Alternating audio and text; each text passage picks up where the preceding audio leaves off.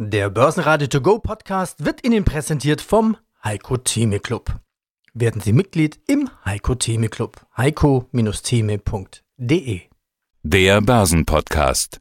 Börsenradio Network AG. Das Börsenradio. Marktbericht. Im Studio Sebastian Leben und Peter Heinrich. Außerdem hören Sie den globalen Anlagestrategen Heiko Thieme mit einem klaren Statement gegen eine Eskalation in der Ukraine.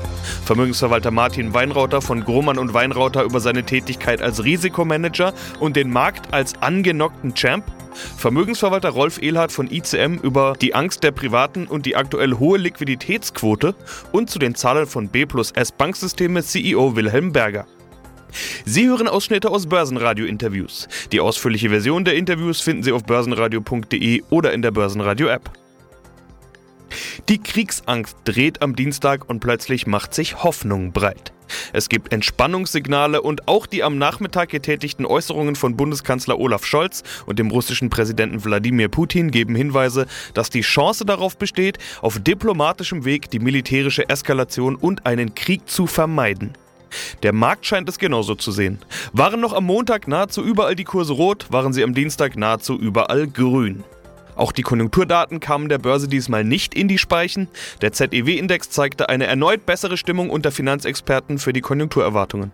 Der DAX schloss mit plus 2% und 15.412 Punkten. Der ATX in Wien legte plus 1,2% zu auf 3.938 Punkte. Der ATX Total Return auf 8.009 Punkte.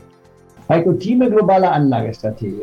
Du hast jetzt zum Thema Russland gesagt, für dich ist das Thema eigentlich erledigt. Ja, wir sehen heute an der Börse überall wieder steigende Kurse. Also doch nicht so sehr Kriegsangst, sondern eher Kriegszucken am Montag und die Schnäppchenjäger sind wieder da. Aber ich habe mich gefragt, ist das nicht ein bisschen früh? Wir haben ja noch keine Einigung. Morgen dieses Datum steht. Scholz ist jetzt gerade da. Ja, wir haben Entspannungssignale gesehen. Also Sergei Lavrov hat von Entspannung gesprochen. Es gibt angeblich sogar schon einen Teil Truppenabzug an der ukrainischen Grenze.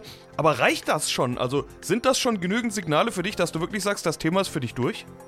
Das Thema ist für mich insoweit durch, dass ich von einem Krieg zwischen Russland und der Ukraine in diesem Jahr nicht ausgehe. Für die Wahrscheinlichkeit für einen Krieg jetzt aus der aktuellen Sicht, also der 16. Februar sagte ich Ihnen 1% Wahrscheinlichkeit, dass es zum Krieg kommt, also null Wahrscheinlichkeit, dass wir kriegerische Auseinandersetzungen haben könnten, würde ich mit jetzt auf Gesamtjahr bezogen mit deutlich unter 20 Prozent ansetzen. Es ist kein unwesentlicher Faktor. Es könnte nämlich irgendwas auf einer Seite in den besetzten Gebieten. Wir haben ja Rebellen im eigenen Land. Da muss ich mal vorstellen, dass wenn wir in Deutschland sagen würden, will keine Bayern beschuldigen, wir können auch Niedersachsen, mal Land wo, oder Sachsen nehmen, wo wir am resistentesten sind. Wenn Sachsen sich plötzlich selbstständig machen wollte, war von der Bundesrepublik, und würde sagen, wir haben unsere eigenen Truppen und wir haben unsere eigene Grenze. Keiner kann nach Dresden, nach Leipzig kommen, es sei denn, er zeigt seinen Pass an und wir kontrollieren es. So sieht es doch in der Ukraine, in dem Donbass-Gebiet aus, in der Industrieregionen von der Ukraine. Es lohnt sich, die Geschichte der Ukraine sich einmal anzuschauen. Und diese Leute haben seit acht Jahren sind die von ihrem Mutterland, von ihrem eigentlichen Lande sind sie bewusst getrennt. Und zwar sie wollen getrennt sein zum Leidwesen der Anlieger. Es ist eine katastrophale Situation, erinnert mich so ein bisschen an die Grenze in ich war zur damaligen sogenannten DDR. Das ist eine sehr zerstrittene Situation. Aber zu einem Krieg im wahrsten Sinne des Wortes wird es nicht kommen. Es könnte Übergriffe geben, richtig. Aber dass Russland dort einmarschiert wie in der Krim, das schließe ich für dieses Jahr aus. Wahrscheinlichkeit deutlich unter 20 Prozent. Das ist die Situation. Und wenn wir vernünftig in der NATO und jetzt umstrukturieren, diskutieren, Dialog, Dialog. Da hat Frau Baerbock auch übrigens recht, da geben wir Pluspunkte. Wir müssen reden, reden, bis wir uns fusselig geredet haben. Reden ist besser, nicht wahr, als einen Schuss abzugeben. Ich glaube, wir werden in diesem Jahr keinen Schuss erleben auf der ukrainisch-russischen Seite, abgesehen von vielleicht Unfällen, dass mal einer da den falschen Knopf drückt, aber es gibt keinen Einmarsch von Truppen, macht keinen Sinn, auch für Russland nicht, denn ein Land mit 44 Millionen, wie will er denn dieses Land überhaupt bedienen? Das geht gar nicht.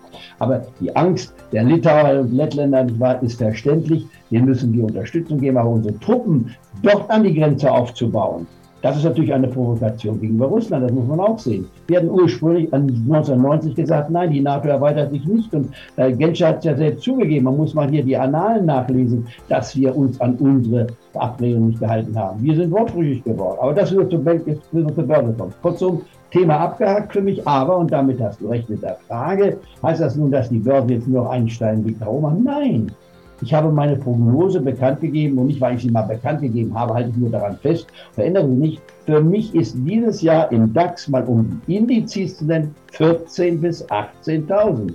Mit der Möglichkeit, dass die 14.000 Marke nicht nur getestet wird, sondern temporär unterschritten werden kann. Also, dass wir eine massive Korrektur haben von 15 Prozent plus vielleicht sogar. Das wären dann 13.500, wenn man es mal in den Raum stellen will. Und nach oben wird die 18.000 Marke ein Klimmzug sein, die wir nicht unbedingt erreichen, allerdings auch kaum überschreiten werden.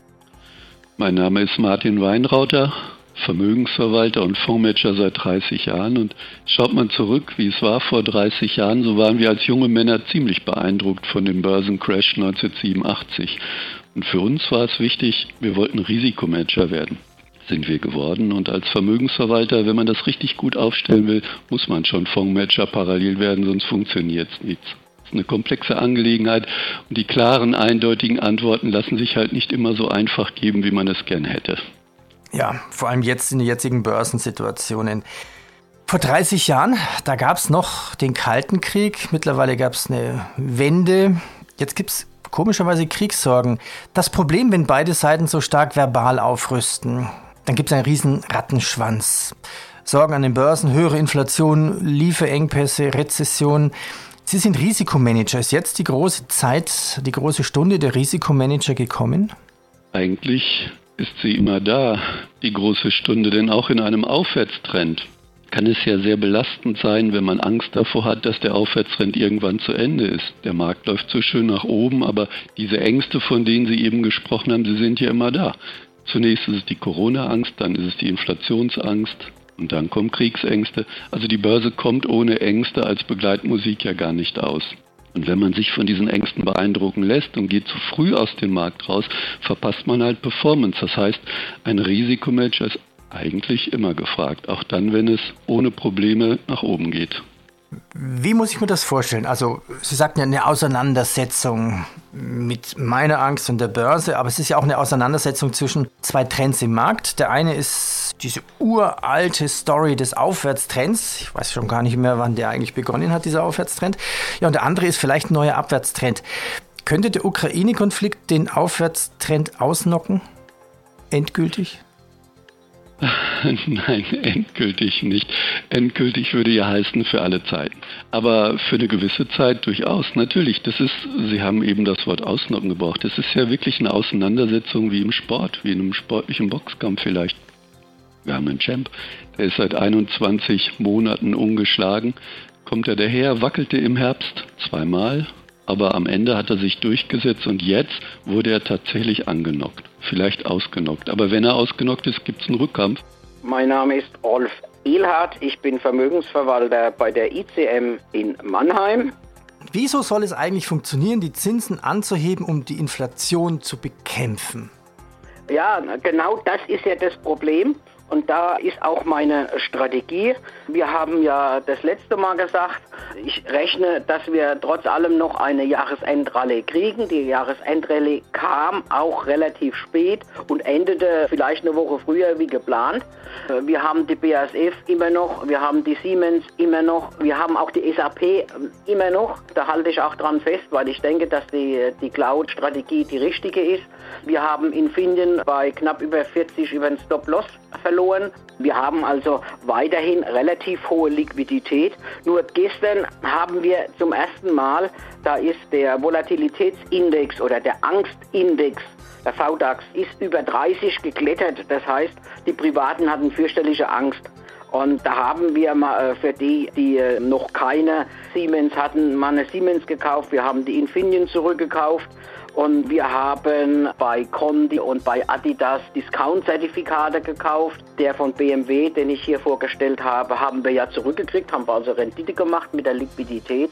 Ich halte nach wie vor eine relativ hohe Liquidität, weil ich zwar einschätze, wie sich der Herr Putin verhält, aber da der sich mit mir nicht abstimmt, weiß ich es nicht, äh, wie Politiker äh, da miteinander umgehen und äh, also, Herr, Herr, Frage an Herrn Putin, wie hoch soll Herr Ehlhardt die Liquidität halten? Was ist hoch, wenn Sie sagen, ich halte eine hohe?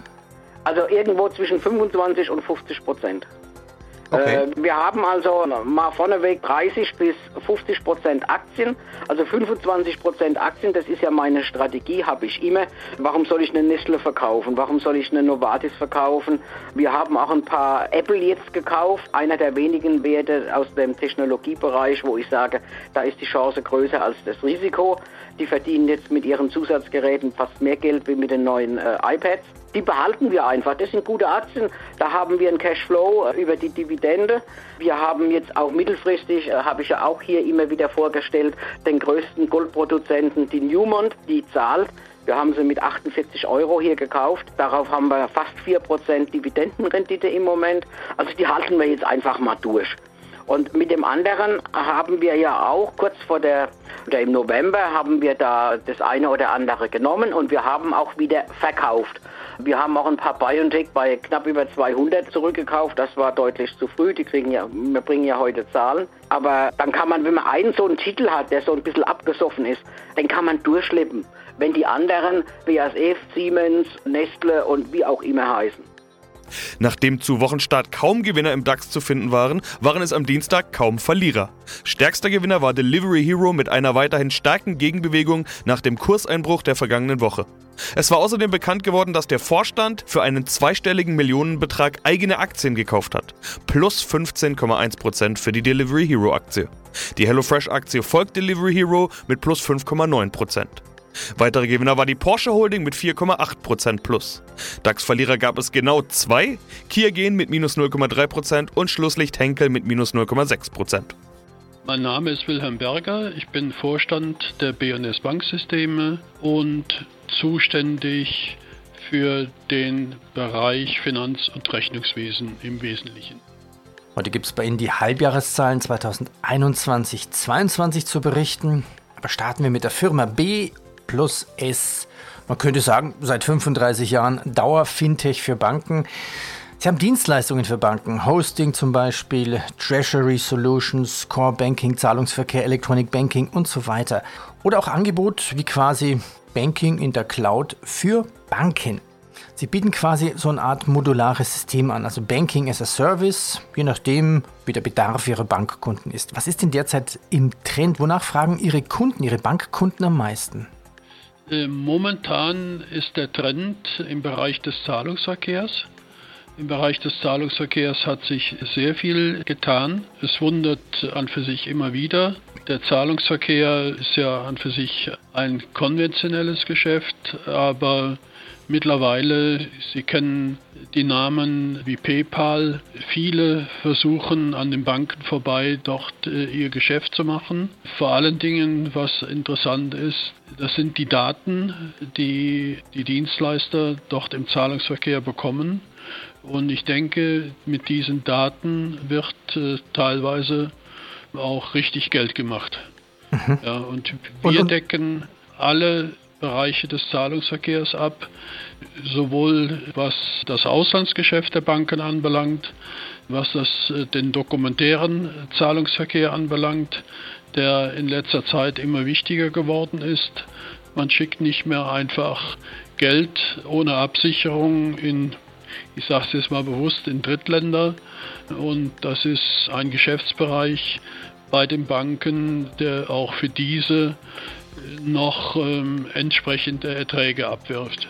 Mhm. Ja, Im Gegensatz zum normalen Zahlungsverkehr, wo an für sich der Wert eher bei den Daten als bei der Dienstleistung liegt.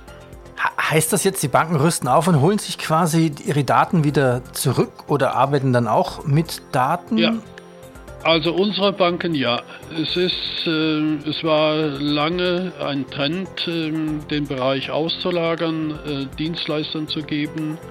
Aber soweit wir die Tendenz erkennen können, bleibt man jetzt bei diesem Geschäft im eigenen Hause. Also es ist tatsächlich bei uns so, dass wir eine Dominanz von Verkäufen auf den Handelssignalen haben. Verkäufe, Verkäufe, Verkäufe, Liquidität wird geschaffen und nur ganz selten schafft es eine Aktie tatsächlich mit einem Kaufsignal hier reinzukommen. Und das ist in Australien, war das letzte Woche BAP. BHP ist einer der großen Rohstoffkonzerne der Welt, gehört zu den großen dreien. Das ist BHP, Rio Tinto und Wali. die Brasilianer, die man V-A-L-E schreibt, aber ein Brasilianer wird sie immer Wali aussprechen. Sie sind die drei großen Eisenerzproduzenten. Man sieht im Moment im Markt, wie der Eisenerzpreis ansteigt. Und schaut man sich die Kurse der Aktien dieser drei Unternehmen an, dann sieht man steigende Kurse in einem schwachen Markt. Börsenradio Network AG Marktbericht Der Börsenradio To Go Podcast wurde Ihnen präsentiert vom Heiko Theme Club. Werden Sie Mitglied im Heiko Theme Club. heiko-theme.de